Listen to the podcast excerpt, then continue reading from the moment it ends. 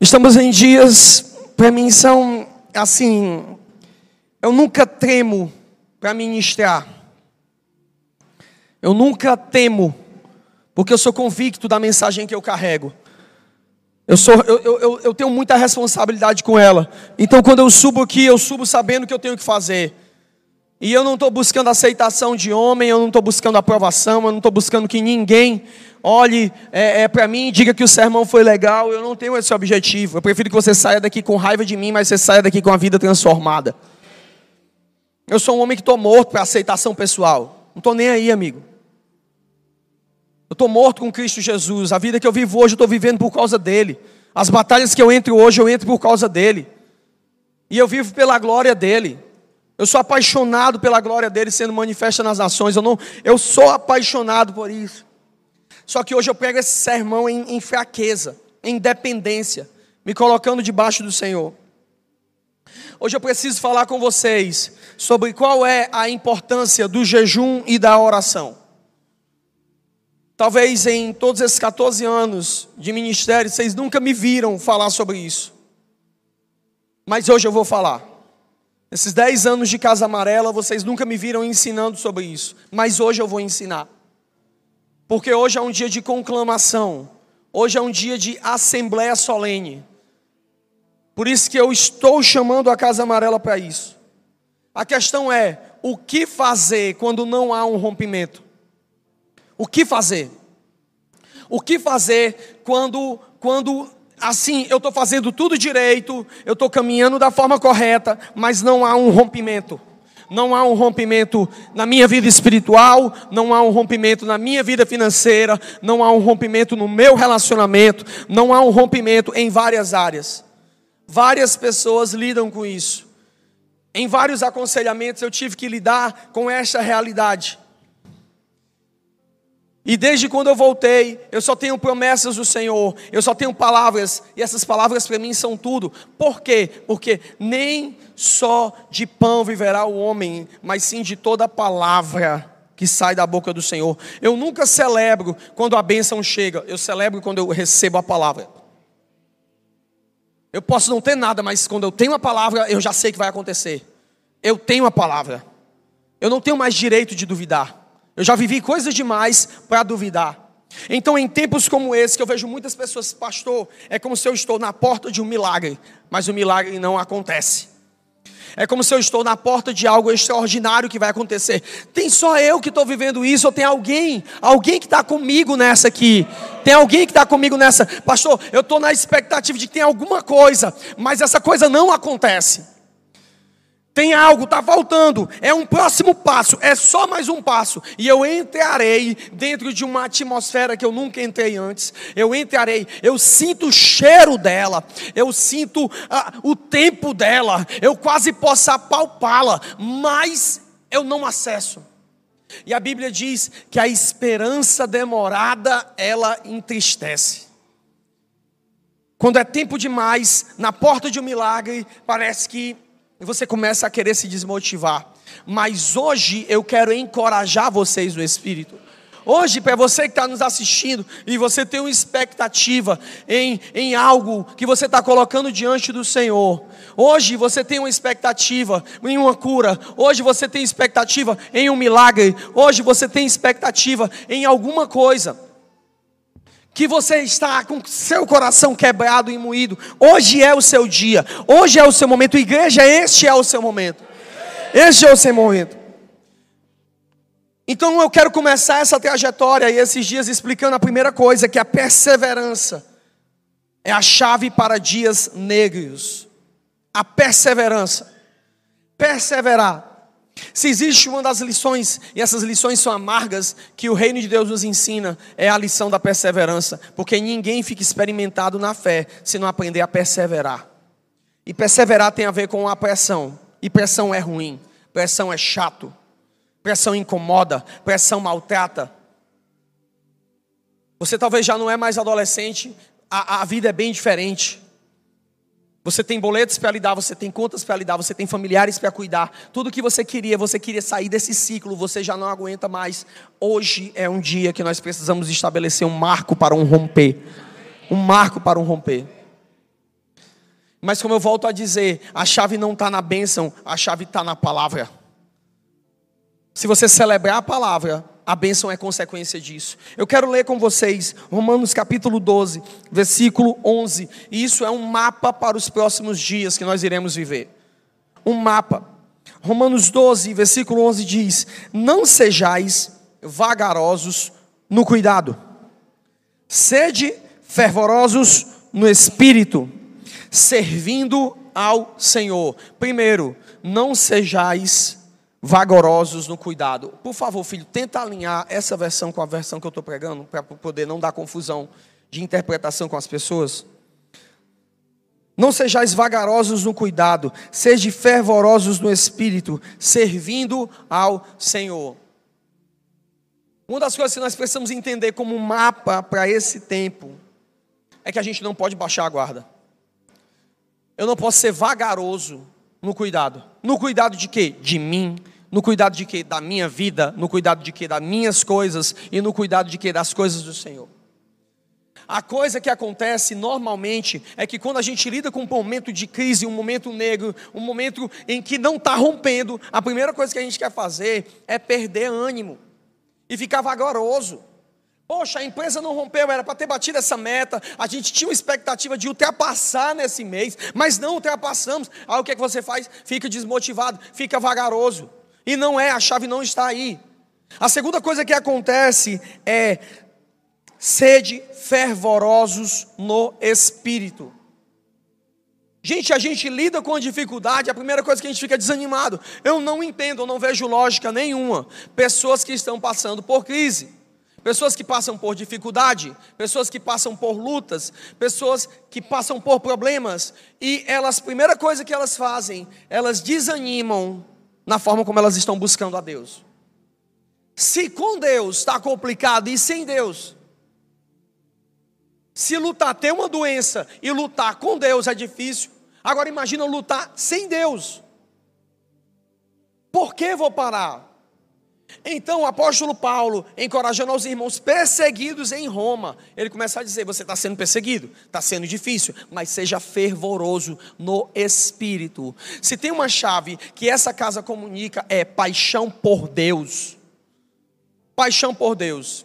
Essa igreja, literalmente, não é uma igreja para pessoas passivas. Não é, ela não é. Ela não é. Ela não é. É um povo que luta, é um povo que avança, é um povo que marcha, é um povo que vai para frente. É, ah, mas vocês gritam, gritamos, gritamos. É claro que a gente grita, já viu um exército calado? A gente grita porque a gente está numa guerra, meu amigo. A gente não grita uns com os outros, a gente grita contra o nosso inimigo.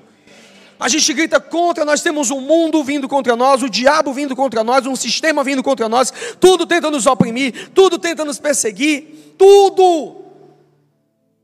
Nesse momento a gente precisa dar um grito de rompimento para poder dizer: Eu estou vivo, eu não parei, eu estou lutando.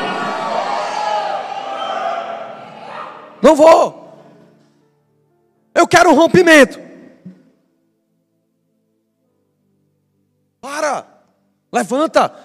A Bíblia fala: Isaías, levanta, sacode a poeira. Não dá a volta por cima, não, que isso é a música. Não, levanta, sacode a poeira, resplandece. Levanta e resplandece, porque a glória do Senhor, presta atenção, a glória do Senhor ela só resplandece, a glória do Senhor ela só brilha para quem se levanta. Então eu nunca vou perder um coração adorador, um coração que está lá clamando, um coração que está sendo fervoroso no espírito, servindo ao Senhor. Daí nós continuamos. Alegrai-vos na esperança. A Bíblia não diz assim, alegrai-vos na bênção, ela diz alegrai-vos na esperança. Alguém recebeu alguma promessa de Deus aqui? Vamos lá, tem alguém com alguma promessa de Deus aí? Tem alguém aí com alguma promessa? Se alegre na esperança disso. Crendo que aquele que fala, ele é fiel para cumprir. Se alegrem na esperança. Depois, não é só se alegrar na esperança, seja paciente na tribulação. Toque a pessoa que está do seu lado e diga: paciência significa esperar que vai passar. Vai passar, eu te garanto. Eu te garanto, vai passar, vai passar. Agora tenha paciência, tenha paciência, você precisa ter paciência. Tenha calma, Tenha calma. Daniel ele passou 21 dias de paciência. Ele passou 21 dias no negro, no vácuo, sem ver nada, sem ter clareza de nada. Mal sabia ele, quando a resposta chegou, ei, saiu no primeiro dia, cara. Saiu no primeiro dia. Como você teve paciência, você recebeu ela no vigésimo primeiro mas saiu no primeiro. Tem coisas que você está orando, tem coisas que você está buscando, que elas já saíram o decreto, já saíram a liberação, já saiu o favor, já saiu. Ei, ei, já saiu, já saiu. Calma, porque aqui entra a terceira chave: perseverar na oração. Você não entende que existem coisas acontecendo e batalhas do mundo espiritual. Deixa eu te explicar. Diga comigo: primeiro, segundo e terceiro céu. Você está no primeiro. Amém? Você está no primeiro? Tá certo? Só que a Bíblia diz que Deus te abençoou com todas as sortes de bênção nas regiões celestes. Sabe onde é que essas bênçãos estão? Diga comigo, no terceiro. No terceiro. Tá certo? No terceiro. Onde Deus habita? Onde Deus habita? No terceiro. Agora deixa eu te dizer uma coisa, a Bíblia também fala em Efésios que a nossa luta não é contra a carne nem contra sangue, mas contra principados e potestades, aonde? Nas regiões celestiais. Você sabe onde é que são essas regiões celestiais? No segundo. Entre você e Deus existe um campo de batalha. Estão entendendo? E anjos saem de lá Promessas saem de lá e precisam chegar aqui e você não tem noção da trajetória que essas coisas têm que fazer. Você não tem noção.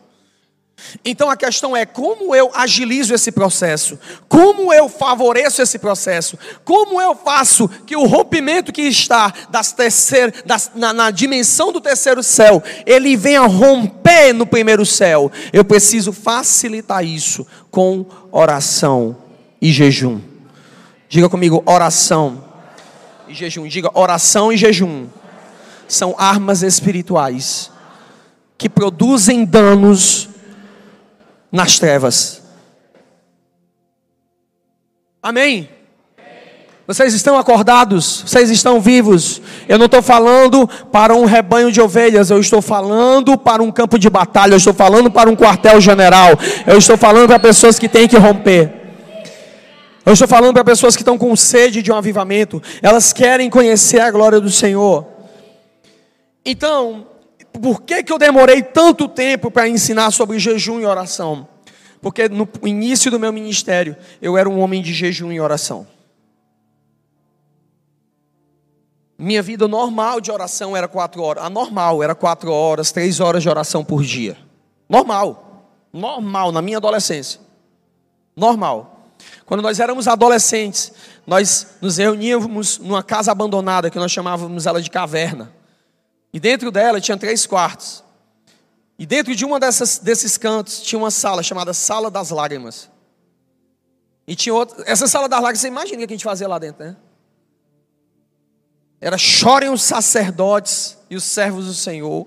E para você ter noção como a gente levava isso a sério, tinha que ter um canto para chorar. E não era só orar, era chorar.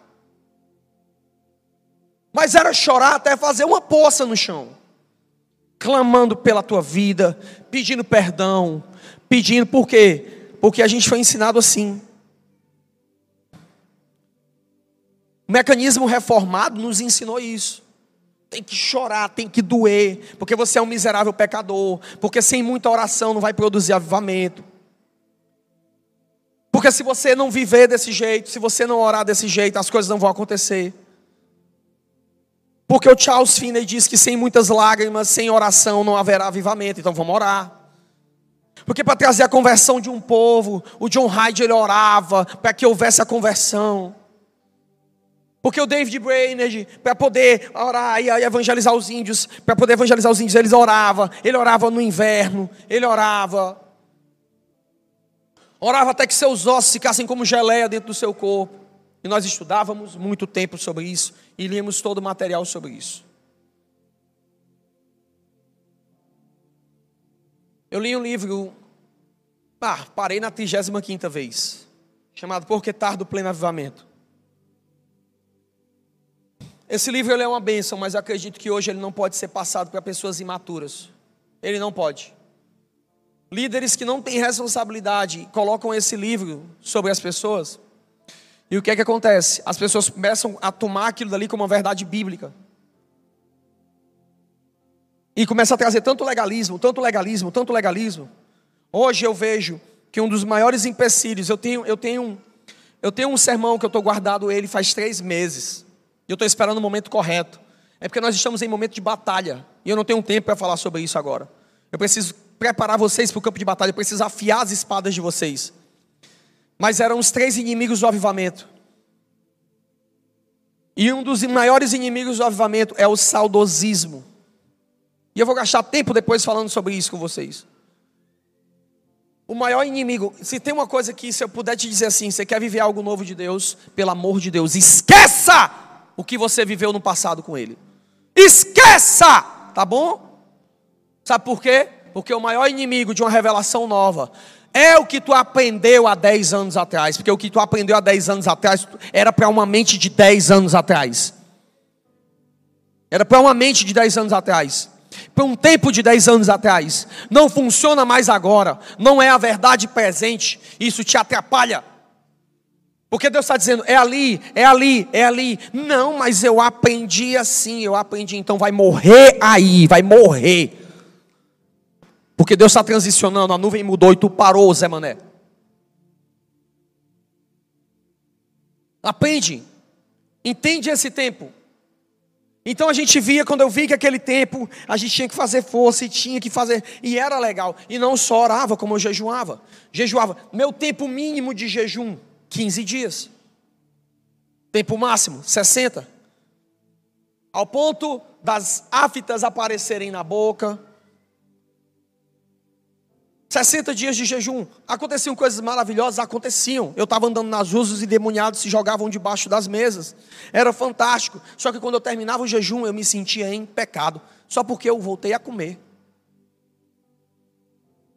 Porque quando eu terminava de orar, e eu ia fazer alguma coisa, limpar alguma casa, ajudar minha mãe, eu não me sentia tão espiritual. Eu achava que a minha espiritualidade, ela estava conectada ao tempo de oração que eu tinha e ao tempo de jejum que eu fazia. Então eu só realmente era crente quando eu estava jejuando muito. Eu só realmente era filho de Deus quando eu estava eu estava é, orando muito. Teve um período que eu estava eu estava eu vou confessar um pecado aqui, tá bom? Tá certo? E esse pecado eu estou confessando para você porque eu já confessei para minha esposa e era quando eu era adolescente. Quando eu era adolescente, eu estava com 60 dias de jejum, orando quatro horas por dia, vestindo roupa de pano de saco. Irmão, se tinha um cara que era violento, em oração, em jejum, era eu, o Jacaúna, o Peterson, quando a gente era adolescente. A gente está junto desde esse tempo. O Peterson foi, mas depois voltou. E a galera também, a Samara estava nisso.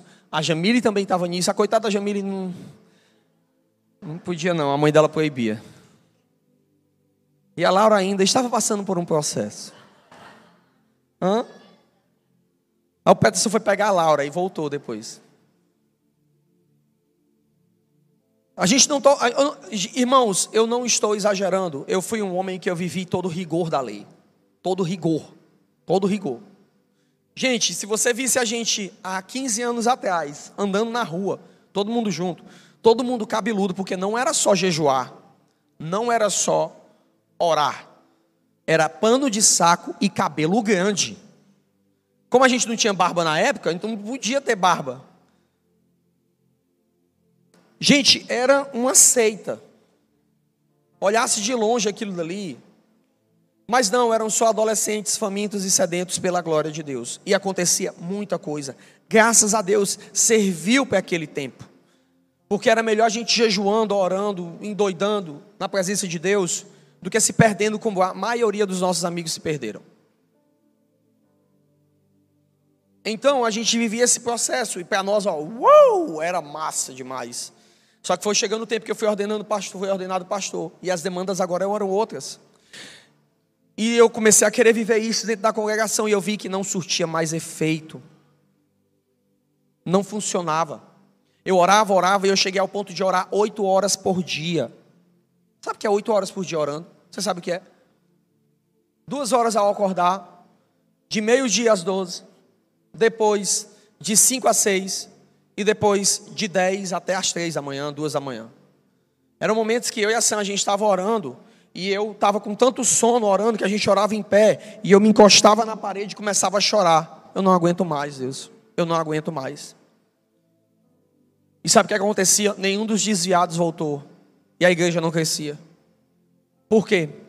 Porque esse jejum, ele era fruto do legalismo. Fruto do legalismo. Então a primeira coisa que eu preciso explicar para você é, anote aí, oração e jejum. Vamos lá, oração e jejum. Não cumprem propósitos estéticos de espiritualidade. Oração e jejum não cumprem propósitos estéticos de espiritualidade. Porque é isso que acontecia. Aqueles que oravam e aqueles que jejuavam se sentiam superiores a quem não orava e a quem não jejuava. Aqueles que liam muito a Bíblia se sentiam maiores e podiam acusar. Eu achava porque eu orava muito, jejuava muito e evangelizava muito, eu podia chegar na igreja e acusar os irmãos que não faziam isso. Então, meu jejum e a minha oração não eram para Deus, eles tinham o objetivo de me embelezar espiritualmente. Eles cumpriam essa função. No fundo, no âmago, tinha uma função, e essa função era: nossa, como eu estou bonitinho diante de Deus. Olha, Deus, eu estou bem arrumadinho, ó. Olha, Senhor, eu tenho uma vida espiritual piedosa. E nós falávamos isso, eu quero ter piedade diante de Deus. Eu quero ter uma vida piedosa diante do Senhor. Quando não era do outro tipo, você vai ver o outro grupo de pessoas. Essa era a mentalidade reformada. Agora tem a outra mentalidade. Qual é a mentalidade? A mentalidade pentecostal ou neopentecostal. Eu vou jejuar para Deus me dar uma bênção. Eu vou jejuar para Deus fazer um milagre. Eu vou jejuar para colocar Deus contra a parede. Só falta amarrar Deus e colocar no canto da parede, que nem o Padre Cícero. Que a gente ia nas casas do interior evangelizar o pessoal antigamente. Quando a gente chegava, a gente encontrava o santo amarrado, amarrado no arame farpado no canto da parede, cheio de teia de aranha. Aí você um dia eu perguntei, mas por que, que esse santo está amarrado aí? No arame farpado, com um dedo de grude, e, a, e, e a, eu perguntei, a pessoa, não, ele só sai daí, ele está de castigo, ele só sai daí quando ele me der a minha bênção. O meu milagre. Só que a gente tem a mania que acha que se a gente fizer alguma coisa. Olha como a nossa teologia ela foi alterada. Quem já escutou essa música aqui, ó? Quer vitória? Vai chorando, geme, chora. Só quem é velho, filho, vai entender. De igreja. Quem é velho de igreja vai saber essa aqui. E era da Assembleia. Levanta, Valdirinho. Levanta, Valdirinho, que tu sabe. Eu sei que tu sabe. Não, mas levanta mesmo. Quem escutou Matos Nascimento, Quer vitória? Vai chorando, geme e chora. Pelo amor de Deus, gente. Isso ficou na minha cabeça. Eu era criança, eu entrei na igreja, eu tocava essa música. O irmão, o, o conjunto de senhoras, eu via.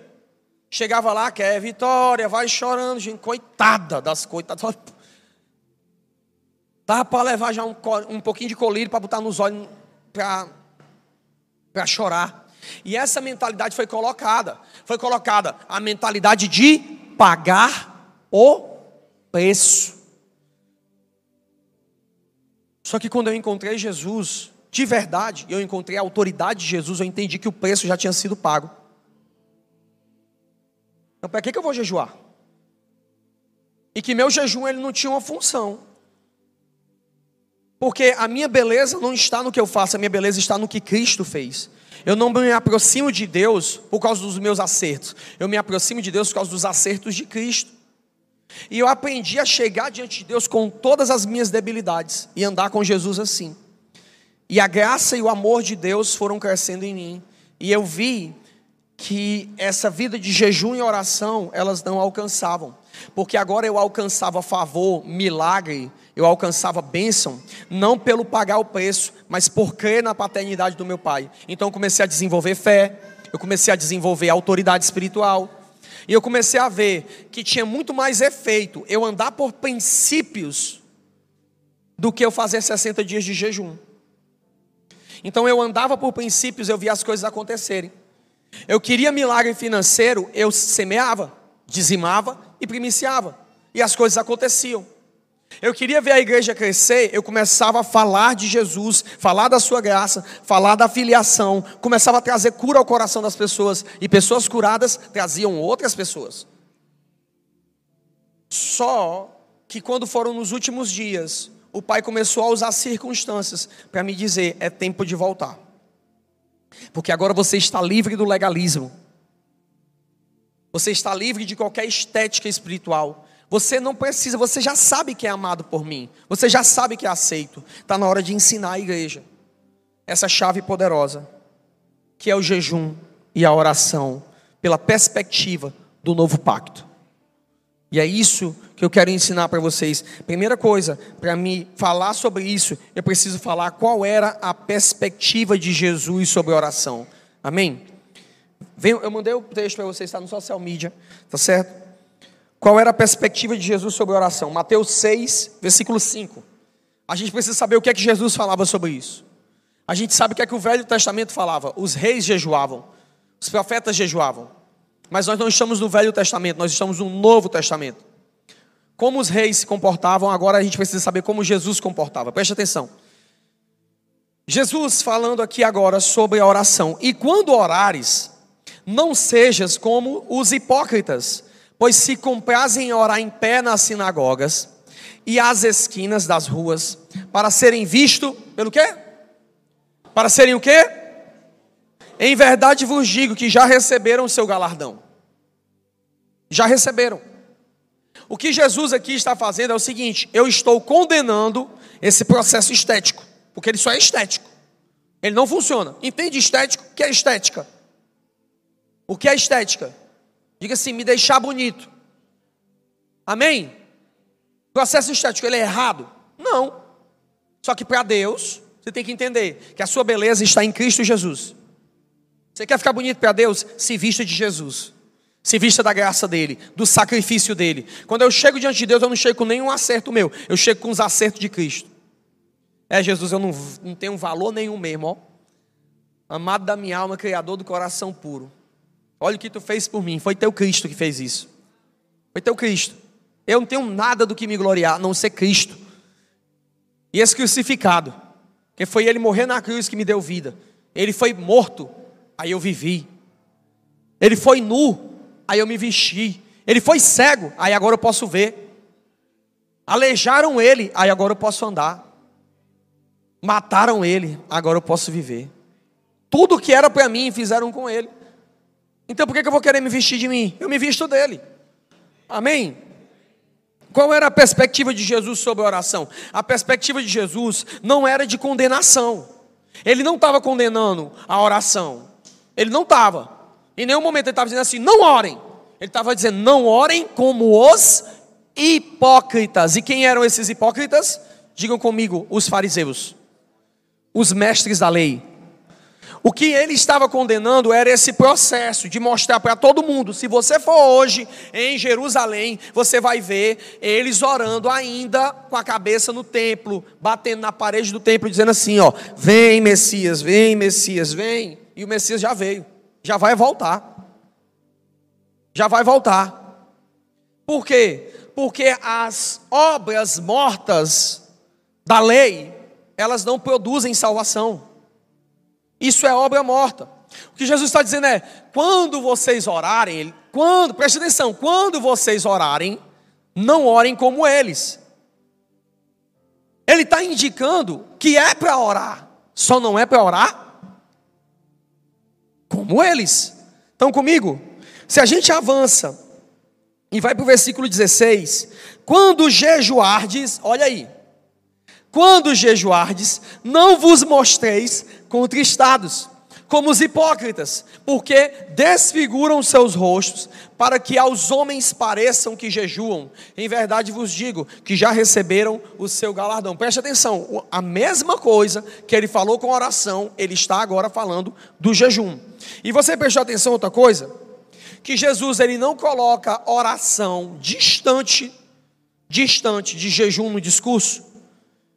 Ele fala o seguinte: quando vocês orarem, ele já fala, quando vocês jejuarem, diga comigo, Jesus, ele atrela oração a jejum. Estão entendendo? Estão entendendo aí? Oração funcional, uma oração que exerce poder, uma oração que rompe barreiras, ela está correlacionada ao jejum. Se eu quero mais efetividade, eu preciso trabalhar o jejum. Jejum não é um sermão que muitas pessoas diriam para pregar no domingo. Só que eu não estou preocupado com a estética dessa igreja, eu estou preocupado com a eficiência dela. E o que eu estou fazendo hoje com vocês é uma santa conclamação, ou o que a Bíblia fala, já já vou explicar, santa convocação. O que Jesus explica é: não jejuem como eles jejuam. Por quê? Porque o objetivo deles era mostrar: olha, o cara piedoso. Olha, gente, se piedade, mostrar a aparência de piedade, fosse alvo de salvação, Todo espírito estava salvo, gente, porque faz boas obras. Isso é a pregação que tenta alcançar a salvação pelos méritos próprios. A Bíblia diz que a salvação ela não vem de obras, para que ninguém se glorie. Ela vem da fé. A salvação vem da fé. Então não adianta você ficar com carinho. Olha, ele está. Quem foi? O cara chega. Ah, que foi? Estou jejuando. Não, não, não. Jesus disse: lave o rosto. Lavem o rosto. Fiquem bem de aparência. Vamos lá. Esse jejum é o jejum que funciona.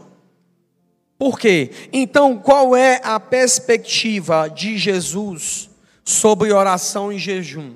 Se a oração, orar mais e jejuar mais, não me faz mais santo, diga orar mais e jejuar mais, não me faz mais santo. O que te faz, o que te faz ser santo foi o sacrifício da cruz do Calvário. Quanto mais você entra nele, mais santo você fica. Quanto mais você anda com Jesus, mais santo. Você quer ser santo? Quem quer ser santo? Quem quer ser santo? Seja íntimo de Deus. Seja íntimo. Porque intimidade vai gerar santidade. É fruto, não tem como. Quem está falando para você é um homem que venceu qualquer expectativa de adultério, qualquer expectativa de corrupção, qualquer expectativa de mau caratismo. E eu não consegui isso porque eu sou bom. Eu consegui isso porque eu sou amigo de um cara que é muito bom. Muito bom. E conforme eu ando com Ele, eu fico mais parecido com Ele. Então seja amigo de Jesus. E você vai ver um nível de santidade crescendo. Ok? Jesus, ele atribuiu jejum e a oração. E agora eu quero falar de alguns efeitos que jejum combinado com oração e uma mentalidade de filho fazem. Diga jejum, oração, mentalidade governamental. Pergunte para a pessoa que está do seu lado: para que serve o jejum então? Para ser estratégico. Vamos, responda para ser estratégico. O jejum ele vai te dar estratégias. O jejum ele vai antecipar a sua visão. O jejum vai te mostrar coisas que estão ocultas. Ora a mim, clama a mim, responder-te-ei e anunciar-te-ei coisas grandes e ocultas. A própria ciência, ela fala dos efeitos de um jejum até de três dias. O que é que ele pode fazer no seu corpo? O jejum e oração, eles vão abrir âmagos e âmbitos da sua mentalidade que você nunca vai conseguir comendo. Nunca. Os cristãos, eles desperdiçam a mente, sendo que Deus, ele matou Jesus da cruz do Calvário para resgatar a sua mente, porque para poder o reino de Deus crescer, ele precisa falar com a sua mente mas com uma mente cheia de substâncias, cheia de hormônios, cheia de coisas químicas, a mente está forte, a carne está forte. Agora, quando eu jejum, a carne fica fraca. E se a carne fica fraca, o espírito fica forte.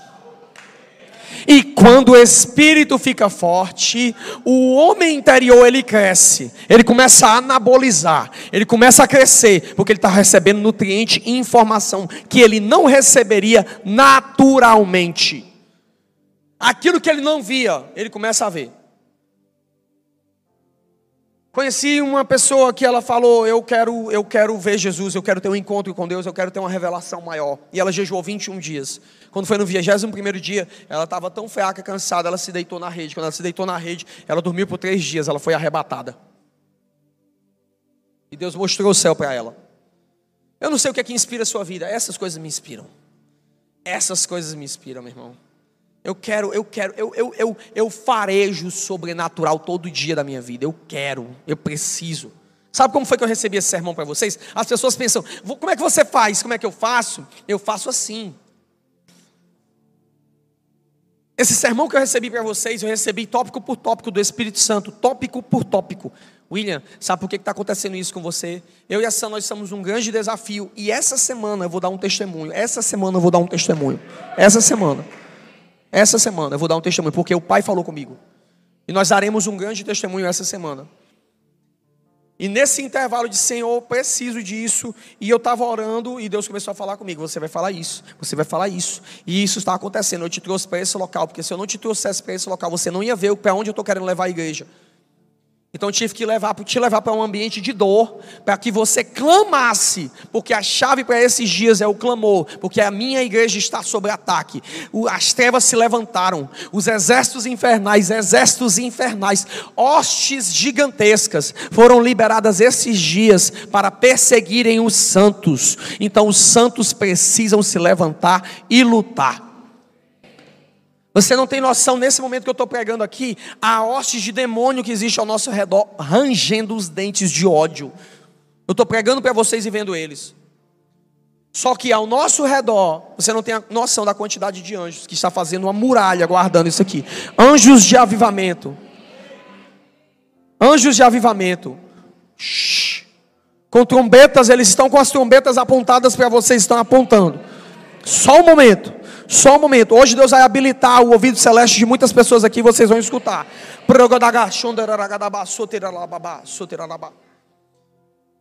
O diabo pode andar ao nosso redor, ao nosso derredor, como um, como um leão que busca quem tragar.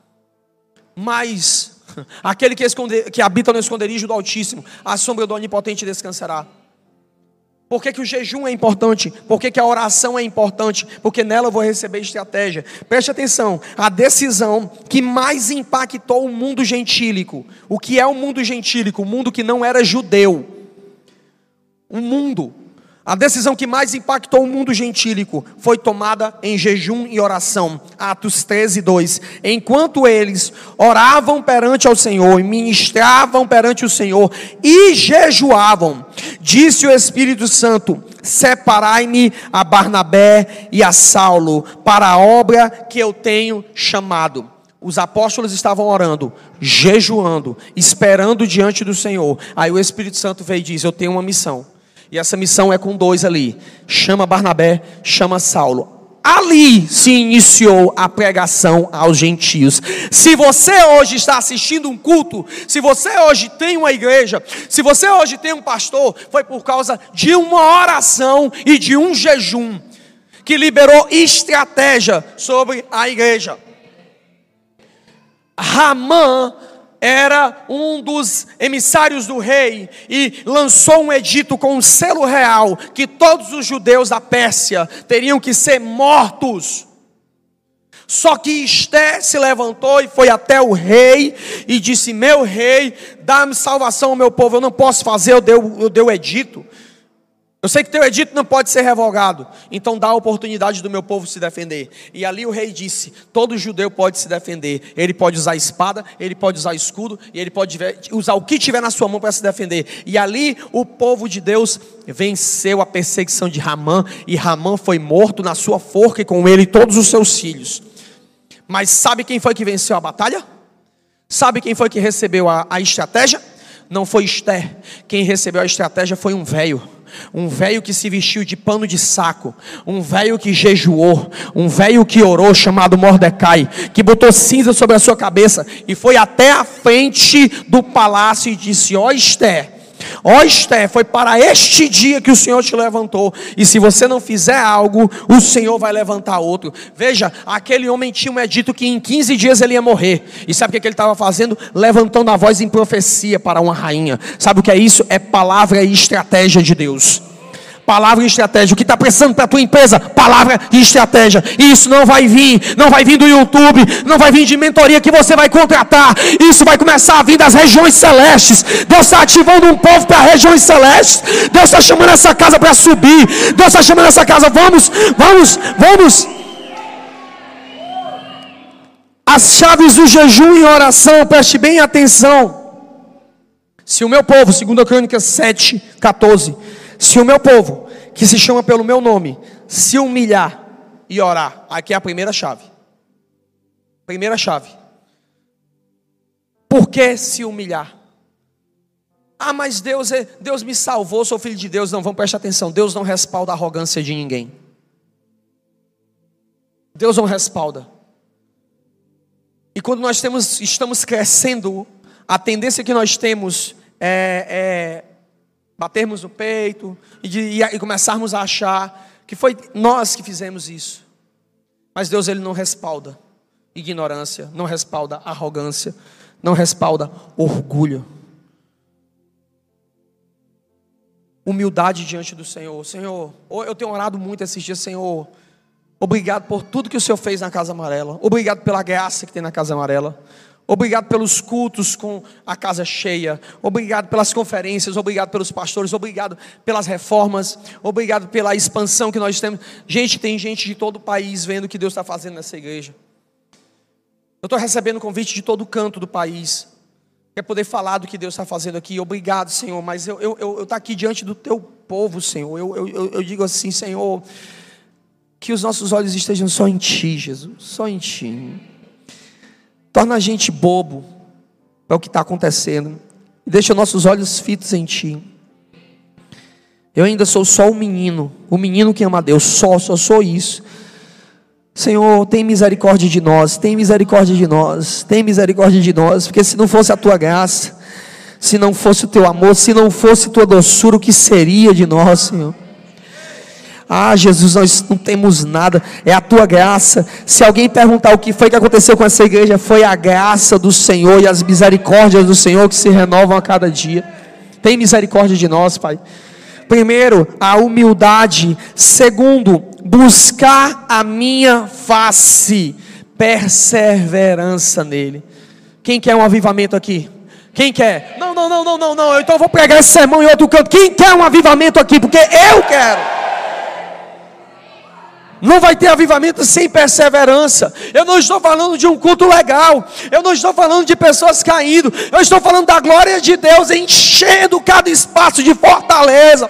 Algo terrível. Eu estou falando do prefeito vindo aqui na frente, confessando o pecado e pedindo perdão. Eu estou falando do mercado econômico de fortaleza sendo alterado, porque os filhos de Deus estão em todos os lugares. Eu estou falando dos empresários chamando os empregados e dizendo assim: vamos fazer reajuste salarial, porque o Senhor me tocou o coração e eu preciso trabalhar com justiça. É. Eu estou falando de uma trupe de pessoas perdidas no pecado entrando pelaquela porta e dizendo: Eu quero Jesus, eu preciso, eu estou grávido de um avivamento e eu preciso que ele nasça.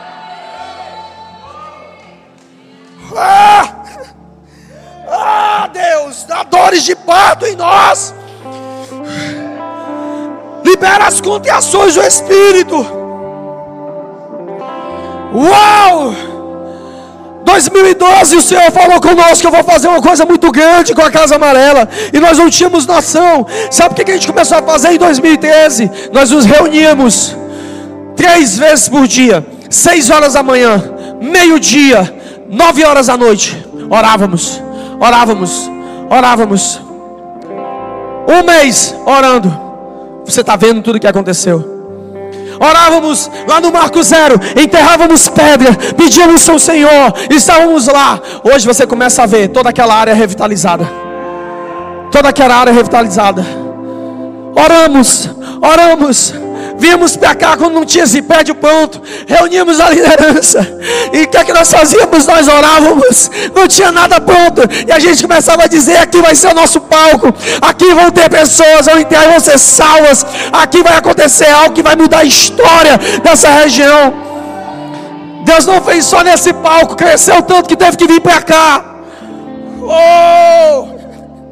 Uau!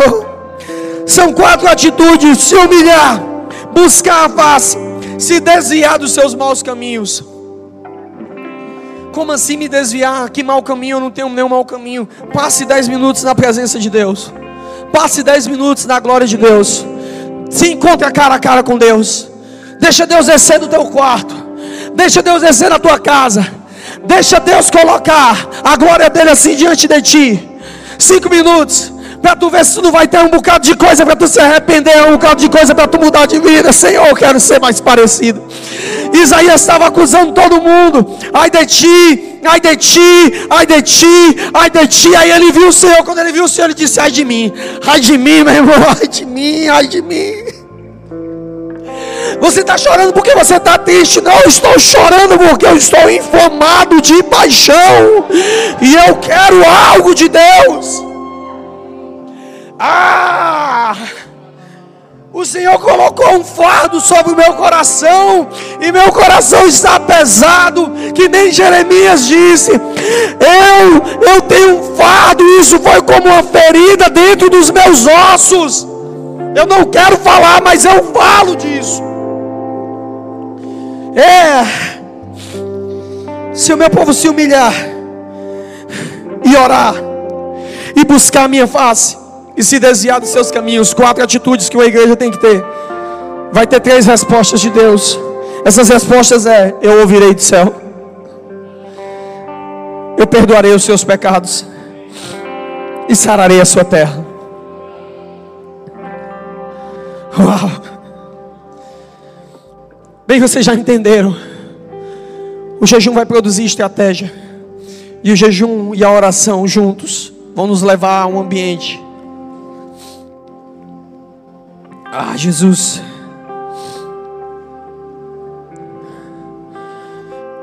Durante todo esse mês,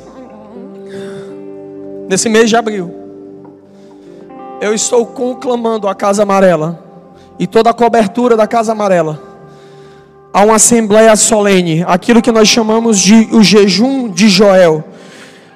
Joel 2,15: Tocai trombeta em Sião, santificai um jejum convocai uma assembleia solene, congregai o povo, santificai a congregação, ajuntai os anciãos, congregai os bebês, até as criancinhas de peito.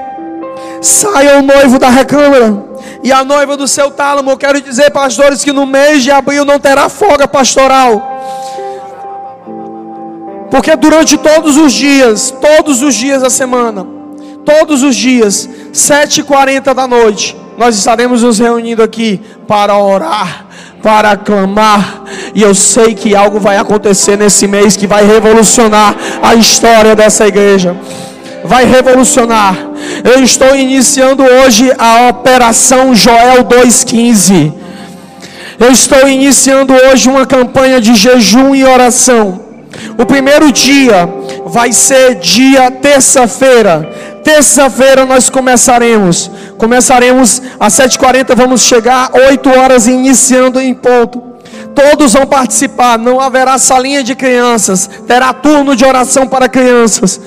As crianças vão se reunir em grupos, todos, até as mães, até as mães, assim como a mãe de John Wesley orava com o bebê nas costas mas vamos estar lá todos, os noivos, quem está de lua de mel, quem está vivendo qualquer outra coisa, toca a trombeta em Sião, perturbem-se os moradores da terra, porque eu ouvirei dos céus e transbordarei os seus lagares de vinho novo e de azeite.